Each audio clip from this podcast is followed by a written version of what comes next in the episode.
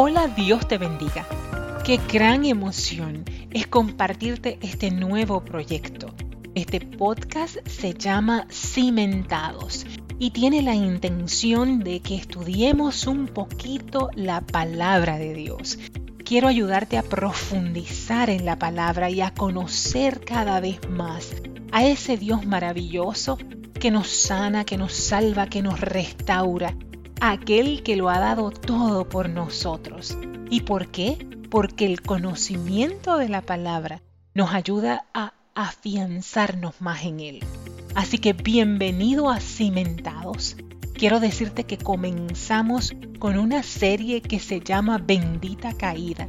Sé que será de bendición para tu vida, así que te suplico que por favor compartas esto con alguna otra persona a la que entiendas que esta, este podcast pueda bendecir. Bendita Caída quiere comenzar con una de las caídas más estrepitosas de la Biblia. Y estamos hablando de la caída del apóstol Pedro. Quiero leerte rapidito en Mateo 26, 75. Y Pedro se acordó de que Jesús le había dicho, antes de que cante el gallo, me negarás tres veces. Y salió Pedro de allí y lloró amargamente. Hermanos, nos encontramos ante uno de los pasajes más conocidos de la Biblia. Tan conocido que en muchos casos hasta no lo sabemos de memoria. Nos encontramos ante la negación de Pedro. Y Pedro era uno de los discípulos más cercanos de Jesús dentro de ese grupo de apóstoles, de los doce cercanos, aquellos a los que el Señor estaba moldeando para un propósito en particular, habían tres más íntimos a nivel ministerial. Dentro de este grupo de tres encontramos a Pedro. Y quiero que me acompañes a identificar cualidades del apóstol Pedro, porque con facilidad tendemos a idealizar a la gente, tendemos a idealizar los personajes bíblicos. Pero quiero hacer un rápido análisis de Pedro. Yo quiero que tú te des cuenta de que Pedro estaba lejos, lejos, bien lejos de ser perfecto. Es más, Pedro estaba bien lejos de ser ideal para el ministerio. ¿Y por qué yo digo esto? Bueno, porque una lectura a los evangelios nos deja saber que si bien es cierto, Pedro es el apóstol del que más se habla, también hay unas cualidades no necesariamente positivas en Pedro que podemos darnos cuenta a través de las escrituras. Y comienzo por decirte que Pedro era un hombre impetuoso. Pedro era de esos hombres que hacía cosas sin pensar.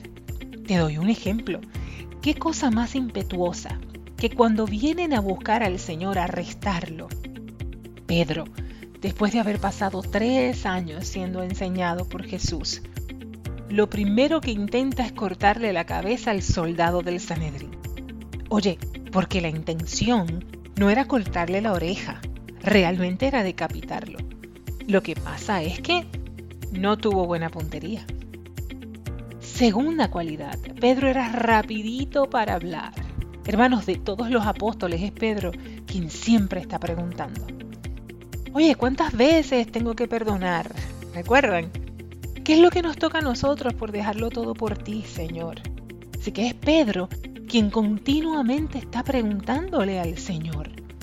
Ningún otro discípulo es exaltado como Pedro.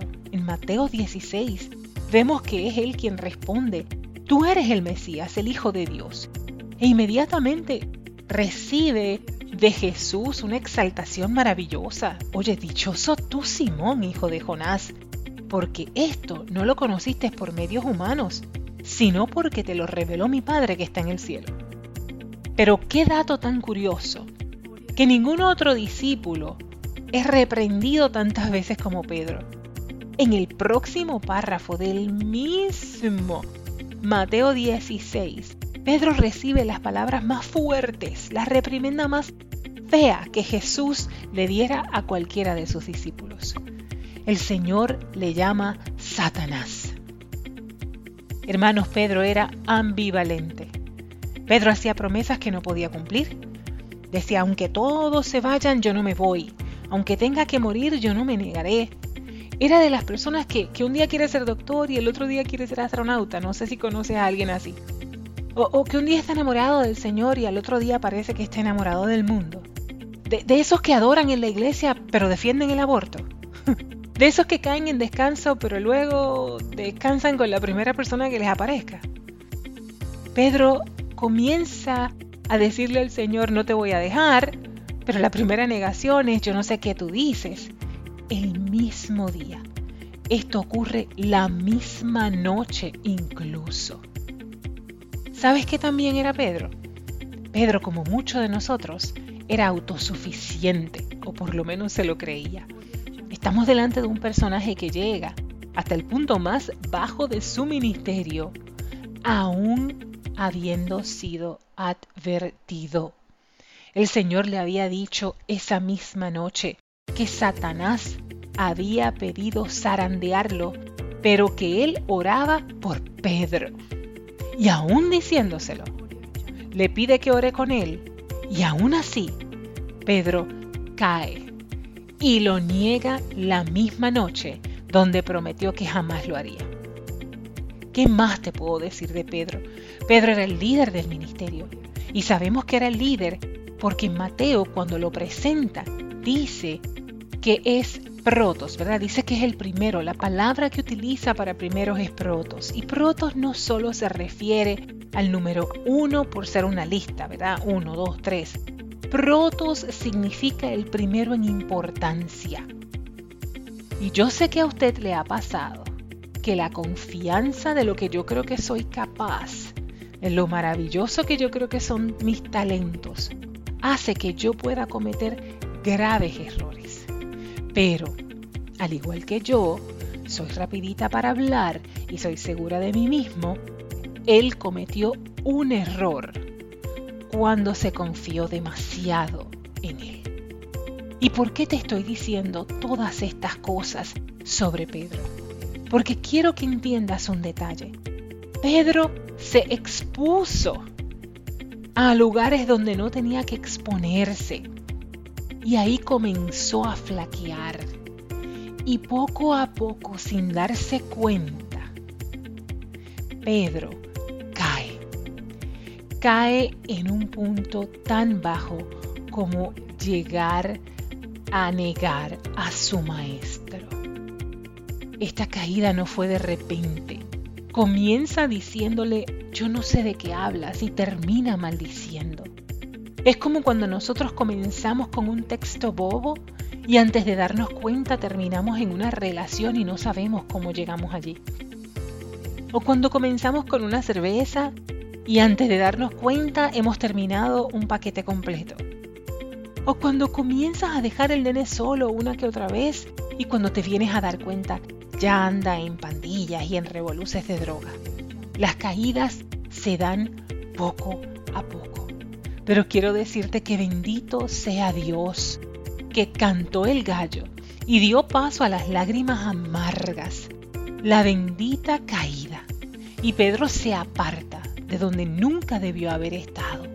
Así que yo te vengo a decir que si caíste, si te quieres levantar, tienes que apartarte, salir de donde nunca debiste haber entrado.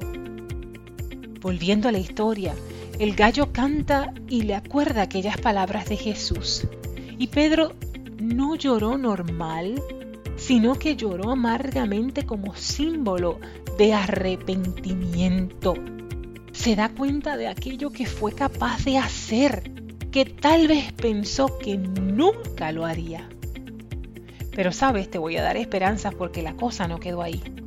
Pedro no se quedó en esa caída. Y eso es lo más importante. Eso es en lo que yo quiero que te enfoques. Mira lo que pasó después. Quiero decirte qué fue lo que nació y cómo creció y se ensanchó Pedro después de aquella caída. Quiero que recuerdes que Hechos 9:40 dice que Pedro hizo salir a todos. Se arrodilló, oró y luego mirando a la muerta, dijo, Tabitá, levántate. Y Dorcas abrió sus ojos y al ver a Pedro, se sentó. Hermanos, Pedro se convirtió en una saeta en las manos del Señor. después de esa caída, y una vez que Cristo va a Galilea a encontrarse con él, ya no es más Simón, ahora es realmente la roca. Pedro predicó en Pentecostés y dice la palabra que en su primera predicación se convirtieron tres mil personas. De camino al templo el Espíritu Santo sanó a un paralítico por medio de él. En sus visitas la gente quedaba sana. Hermanos, y como ya leímos, hasta Dorcas fue resucitada. Y te das cuenta que aquella caída el Señor la permitió y fue absolutamente necesaria porque si un Simón Pedro con todos esos defectos de los que te hablé al principio no se hubiese caído, jamás hubiera podido ser usado por el Señor. ¿Te imaginas que le hubiese pasado a aquel intrépido, impetuoso, autosuficiente Pedro luego de resucitar a Dorcas? Sin esa caída, no lo hubiese ayudado a darse cuenta de quién era realmente y de que todo lo que pasaba realmente era por la misericordia de Dios. Hermanos, sin la caída no iba a ser utilizado por el Señor, porque al verse con poder, Pedro hubiese sido peor de lo que era antes. Fue la bendita caída la que hizo que Dios pudiera usarlo, porque lo hizo mantenerse en sus pies y darse cuenta que él no podía confiar ni en él mismo. Fue la caída lo que lo hacía sostenerse en el Señor. Fue esa bendita caída lo que hizo que el Señor pudiera usar a Pedro para un maravilloso ministerio. Luego de caer, fue que el carácter de Pedro fue moldeado y fue formado por el ejemplo que había visto en Cristo. Fueron todas esas cualidades, oye, las que en un momento fueron negativas, las que lo fueron convirtiendo en el líder que el Señor quería que fuera. Pedro aprendió de su misión, mis hermanos. Aprendió cómo un verdadero líder no solo exige, sino que Él es el ejemplo de su misión. Y es ese Pedro el que escribe en su primera carta, por causa del Señor, sométanse a toda autoridad humana sabes que también aprendió Pedro? Aprendió sujeción, que no es lo mismo, es autocontrol. Y es ese mismo Pedro el que luego escribe en la primera carta a Pedro, pero si sufren por haber hecho el bien y soportan con paciencia el sufrimiento, eso es agradable a Dios. Es el Pedro lleno de orgullo y confianza, ese que dijo, aunque todos te dejen, yo no te voy a dejar. El que ahora dice, en su primera carta, capítulo 5, verso 6, humíllense pues bajo la poderosa mano de Dios para que Él los enaltezca a su debido tiempo. Hermano, cosa que a veces es difícil para los líderes. Oye, ¿cuántas veces tengo que perdonar? Ese que preguntó eso. Ahora en la primera carta de Pedro te dice, haya sobre todo mucho amor, ferviente amor entre ustedes, porque el amor perdona muchos pecados. Hermanos míos, yo espero que toda esta información te haya ayudado a entender la debilidad humana, como lo hizo Pedro. Y después de haber tocado fondo, entiendas que la debilidad de otro no es necesariamente razón para que nosotros eh, lo señalemos. ¿Llegó a ser Pedro perfecto? No, no, señores. Aún después de haber caído y haberse levantado, aún cuando vemos que fue utilizado por el Señor tantas veces y de manera tan poderosa, sabemos que no fue perfecto, porque en Gálatas 2 el apóstol Pablo nos habla de una fisura de carácter de Pedro. Y esto nos enseña que el trabajo es día a día y de poco a poco. Pero tenemos que dar crédito de que Pedro respondió a la corrección de Pablo, quien siendo el líder de los apóstoles se dejó corregir. Y hermanos míos, quiero que esto te haga sentir con fuerzas para levantarte de tu caída. quiero que esto te deje pensando si he caído. ¿Qué será lo que el Señor quiere enseñarme a través de esto? ¿Por qué será que el Señor lo permitió? Voy en la próxima ocasión a hablarte de otra caída, de otro apóstol maravilloso, que también tuvo que caer antes de que el Señor lo pudiera usar. Dios te bendiga. Comparte esta información con gente que tú conozcas, que sepas que necesita escuchar palabra del Señor.